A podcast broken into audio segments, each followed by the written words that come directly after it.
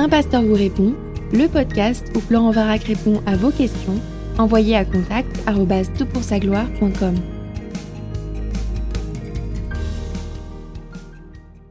La question est posée. Bonjour Florent, tout d'abord, merci pour ton service d'enseignement qui est très encourageant. J'ai une question qui peut paraître naïve, mais qui titille ma conscience quand j'y suis confronté. Un chrétien peut-il participer à un jeu entre amis où il faut mentir? Je trouve que la difficulté vient du fait que quand il s'agit d'un jeu avec des règles préétablies, tout le monde sait que tout le monde peut mentir. Aussi, cela crée une forme de contrat implicite où tout le monde accepte de se faire duper, sinon il n'y a pas de jeu. Pour donner un exemple connu, le jeu du loup-garou où les loups font croire qu'ils sont de gentils villageois alors que c'est strictement un mensonge. Faut-il être intransigeant avec le mensonge, le diable étant le père du mensonge, nous dit la Bible, ou si le mensonge a un cadre et qui peut être accepté par mon prochain, est-ce que c'est supportable? Merci d'avance pour ta réponse. Écoute, euh, d'abord merci pour le compliment au sujet de ces podcasts. Euh, gloire à Dieu si c'est euh, utile et encourageant. Alors, c'est vraiment une question intéressante d'éthique, d'éthique sur des problématiques finalement moins graves que pourrait être des, euh, la, notion de guerre ou autre, mais, mais quand même, si elle titille ta conscience, je suppose qu'elle titille la conscience de beaucoup d'autres personnes. Et la question s'applique à des jeux, les jeux de poker, les jeux de rôle aussi, où on, joue, et, je me demande s'il ne faudrait pas aussi aller plus loin jusqu'à dire, mais alors, un acteur, est-ce qu'un chrétien peut être un acteur au théâtre et puis incarner une personne qu'il n'est pas, c'est une forme de mensonge. Et puis, euh, on pourrait aussi dire, qu'est-ce qu'il faut faire quand on part de chez soi et qu'on veut prétendre qu'il y a quelqu'un et qu'on laisse la lumière allumée? Est-ce que c'est une forme de mensonge? On essaye d'empêcher qu'un voleur rentre parce qu'il va se dire, ah, il y a quelqu'un, je ne rentre pas. Et puis, cette question de, euh, du jeu, est-ce que quand je fais un bluff comme au poker ou comme dans le loup-garou, est-ce que c'est un mensonge? Et, puis, que dire que des stratégies sportives? Alors, je ne suis pas un grand athlète, c'est un euphémisme, euh, mais dans une stratégie, si quelqu'un prétend qu'il fatigue un peu pour, euh, pour prendre des forces et puis qu'il attaque au dernier moment, est-ce que c'est... Waouh Que dire des stratégies militaires? Même celles que l'on trouve dans la Bible où on prétend fuir pour ensuite mieux euh, se retourner contre l'adversaire. Pas évident tout ça. Colossiens 3.9 nous dit Ne mentez pas les uns aux autres, vous qui avez dépouillé la vieille nature avec, sa, avec ses pratiques. Comment comprendre cela et lier euh, tout ceci avec euh, ta, question Alors, la première chose que je voudrais dire, il faut suivre sa conscience. Il faut toujours suivre sa conscience. Euh, sur un autre sujet, mais qui est un peu similaire, parce que ce sont des domaines où la Bible n'est pas explicite, donc on doit se forger une idée, et se forger une idée, ça implique un regard sur son propre chemin, sur la sagesse de l'écriture, sur là où on en est, sur... bref. Et si ta conscience te dit non, il ne faut pas le faire. Romains 14, 23 nous dit, Celui qui a des doutes au sujet de ce qu'il mange, il s'agissait là de viande sacrifiée aux idoles, est-ce que les chrétiens pouvaient les manger? Celui qui a des doutes au sujet de ce qu'il mange est condamné parce que sa conduite ne résulte pas de la foi. Or, tout ce qui ne résulte pas de la foi est péché. Alors, suis ta conscience. Si tu as le sentiment que tu violes ta conscience, il ne faut pas le faire. Il faut pas le faire. Deuxième remarque, ne sois pas juste à l'excès. Et tu imagines que là, je ne fais pas que répondre à ta question, je réponds à tous ceux qui auraient cette question en tête. Alors ça semble bizarre qu'un pasteur dise ne sois pas juste à l'excès, mais c'est pas moi qui le dis, c'est Ecclésiaste 7.16. Ne deviens pas juste à l'excès et ne te montre pas trop sage, pourquoi te ruinerais-tu? On vit dans un monde déchu et nous ne vivons pas dans le paradis. Dans ce monde déchu, certaines personnes sont juste à l'excès. Ça veut dire quoi être juste à l'excès? C'est-à-dire qu'ils sont tellement zélés sur tous les aspects codifiés de leur vie que ça devient, et c'est là le danger, une forme d'auto-justification. Moi, je ne fais pas ça. Moi, je n'irai pas à tel mariage. Moi, je ne vois pas tel film. Moi, je ne bois pas cela. Moi, et finalement, c'est un moi, moi, moi qui masque Christ, Christ, Christ. Je veux pas dire en cela qu'il faut pas, faut pas annihiler, annihiler dans sa conscience ou ses lois. Non, je viens de dire l'inverse. Suis ta conscience. Mais réalise que, et c'est un profil chez certains chrétiens, que l'on peut avoir tendance à exagérer notre regard, notre désir de, justesse, au point de manquer la cible. Euh, Jésus nous demande d'être prudent. Hein. comme des serpents, je crois. Et ça, c'est un regard sur l'existence où on réalise que on ne peut pas vivre dans la perfection morale qu'on aimerait vivre. Ah, je l'ai dit mal, parce que si on doit vivre, soyez saint, on doit développer notre sainteté. Mais tu vois ce que je veux dire? C'est-à-dire que euh, de toute façon, on est souillé par un ensemble euh, d'éléments et il faut éviter de se, de se donner pour ambition d'être dans, dans, cette logique constante. Si je mets un pied à gauche du passage est-ce que je pêche Si je suis à 51 km/h plutôt que 50, est-ce que je pêche Voilà. Sois pas juste à l'excès. Et je sais que certains chrétiens, c'est un peu leur vie, mais c'est aussi ce qui les égare au regard de l'évangile. Troisième remarque, sois prudent dans tes jugements. Et ça, ça montre euh, plus par rapport à celui qui, dans les deux sens, jugerait de façon violente, celui qui se sentirait libre, ou l'inverse. Tu vois ce que je veux dire? Jésus nous met en garde hein, d'éviter de regarder euh, à la poutre, enfin à la paille, pardon, dans l'œil de notre prochain quand on a une poutre dans notre œil. Donc le jugement commence toujours par soi. Et les frères qui ont certaines libertés, ils ont le temps pour cheminer s'ils ont la liberté de voir certains films, s'ils ont la liberté de boire certaines boissons, s'ils ont la liberté de faire certaines choses.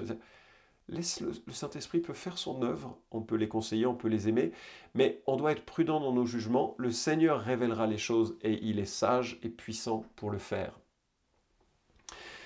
La Bible dit, frères, vous avez été appelés à la liberté, seulement ne faites pas de cette liberté un prétexte pour vivre selon la chair, mais par amour soyez serviteurs les uns des autres que ce, que je, ce que tu trouveras abominable ou non peut l'être pour l'autre et, inversement. Et donc je me dis, euh, il faut éviter d'être catégorique dans les questions où la Bible est relativement euh, absente de recommandations précises. Et en fait, on, voit certains de ces éléments qui sont un petit peu, euh, comme par exemple des stratégies militaires, où, très honnêtement, on est dans ce schéma de on ment pour pouvoir gagner. Mais bon, c'est une stratégie militaire euh, qui remplit un objectif. Alors, où est-ce que j'en suis moi? Je te donne mon avis, puis je te, donnerai une citation amusante. Le mensonge dont on sait qu'il est mensonge, à mon sens, n'entre pas dans la violation de porter un faux témoignage. Parce que c'est ça qui est dans euh, les dix commandements. Et c'est de là que procède la notion de, de, de ne pas mentir les uns aux autres. Lorsque l'on rentre dans un jeu, on rentre dans un espace qui a des règles différentes. Euh, si au Monopoly, euh, euh, j'écrase mon adversaire en remportant tous ses hôtels et que je le ruine, est-ce que c'est une ruine qui a lieu réellement? Est-ce que c'est moralement répréhensible? Pas du tout, c'est un jeu. Peut-être pas le jeu le plus intelligent, mais ça c'est une autre question. Donc quand je rentre dans un jeu, je rentre dans des règles où tout le monde est d'accord que ces règles sont différentes. Et si ces règles ne s'imposent pas dans la vie réelle, avec des violations de, réelles des principes moraux, je m'octroierai la liberté, si c'est consenti et joyeusement aimable, de l'accepter. La création d'un espace aux règles différentes par le jeu permet à chacun de comprendre qu'on n'est plus dans la réalité. Il y a un moment où on entre, il y a un moment où on sort, et bien sûr, ce qui est important, c'est d'en sortir. C'est-à-dire qu'il faut, faut, réaliser que que c'est un, un, jeu. Alors, dans un, euh, un article que j'ai trouvé en préparant ce podcast sur Geeks Under Grace, des geeks sous la grâce. Ça, j'aime. Rien que le titre de ce euh, site, ça m'enthousiasme. Ça j'aime bien ces gens originaux qui euh, essayent de donner une perspective chrétienne à leur euh, pratique, ou qui réfléchissent en tout cas. Et voilà ce qu'il dit, et je ferai une longue citation. Euh, je ne dis pas que c'est forcément exactement que je vois la chose, mais je, je, m'aligne assez, assez là-dessus. Je suggère à ceux qui se débattent avec ce sujet de considérer ceci. Il y a une grande différence entre le mensonge et le bluff. Le mensonge consiste à essayer de tromper ou de déformer les faits pour des raisons malveillantes ou un gain personnel tandis que le bluff consiste à essayer de dissimuler son intention dans le cadre d'un exercice ou d'un jeu. Si vous mentez, par exemple, en déplaçant vos navires après le début d'une partie de bataille navale, ce n'est pas correct et j'espère qu'un joueur se sentira condamné pour cela. Mais si vous bluffez, par exemple, en misant gros alors que vous n'avez qu'une paire de 3 au poker, c'est une stratégie légitime, essentielle pour être bon dans ce jeu. Certains joueurs ou groupes de joueurs n'apprécient pas le bluff ou les jeux de tromperie. Il peut aussi que le fait d'avoir une personne différente fasse échouer le bluff bien planifié de notre joueur. Par exemple, lorsque votre femme vous rejoint pour une partie de, de Resistance et qu'elle voit clair dans votre jeu, Brenda, Si vous pensez qu'un jeu risque de heurter des sentiments ou de ne pas être amusant pour certains joueurs, gardez ceci à l'esprit. Les jeux qui mettent en scène un traître comme Shadows sur Camelot peuvent être très amusants pour certains joueurs. D'autres peuvent être stressés en se demandant qui est dans quelle équipe et certains peuvent être mal à l'aise à l'idée de trahir leurs amis. L'important est de connaître le style de jeu de votre groupe. Si vous êtes à une convention avec un groupe d'inconnus, il n'y a pas de règle disant que vous ne pouvez pas demander à quelqu'un s'il est d'accord avec ce type de jeu. 1 Corinthiens 8.9 déclare Veillez cependant à ce que l'exercice de vos droits ne devienne pas une pierre d'achoppement pour les faibles. En d'autres termes, oui, si vous n'êtes pas personnellement convaincu par le bluff dans le jeu, c'est très bien, mais faites attention à ce que cela ne devienne pas un problème pour les autres à la table. Même si le dommage n'est qu'une simple blessure de sentiment, vous devriez envisager d'éviter ces jeux. Les jeux sont censés être amusants, ils ne doivent pas amener les gens à s'interroger sur leur salut ou à douter de leur amitié. Si ces problèmes surviennent, je vous suggère de considérer votre liste de lecture ou les personnes présentes pour ces jeux. La liberté du croyant nous rappelle que si nous avons le droit à tout, tout n'est pas bénéfique ou constructif. 1 Corinthiens 10, 23 et 24. Nous devrions donc essayer de jouer à des jeux qui sont amusants pour toutes les personnes présentes à la table et pas seulement pour quelques privilégiés. Chapeau bas pour cette analyse et cette réflexion, et j'y souscris en partie, et, je crois que ça doit euh, nous guider. Donc suivre sa conscience, veiller à la conscience des autres, et puis euh, rester euh, prudent dans ses jugements vis-à-vis des uns des autres. Les espaces de liberté sont différemment formulés en fonction de son éducation, de, son, de sa maturité spirituelle, et ça sert à rien de se juger de façon catégorique. Et je termine avec un petit, une petite parenthèse là je vais vraiment abattre mes cartes pour, le coup.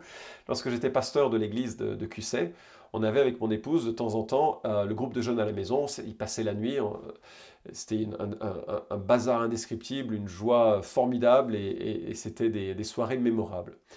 Et on a souvent joué au loup-garou. Alors je sais, certains pasteurs sont outrés de cela parce que loup-garou, occultisme, etc.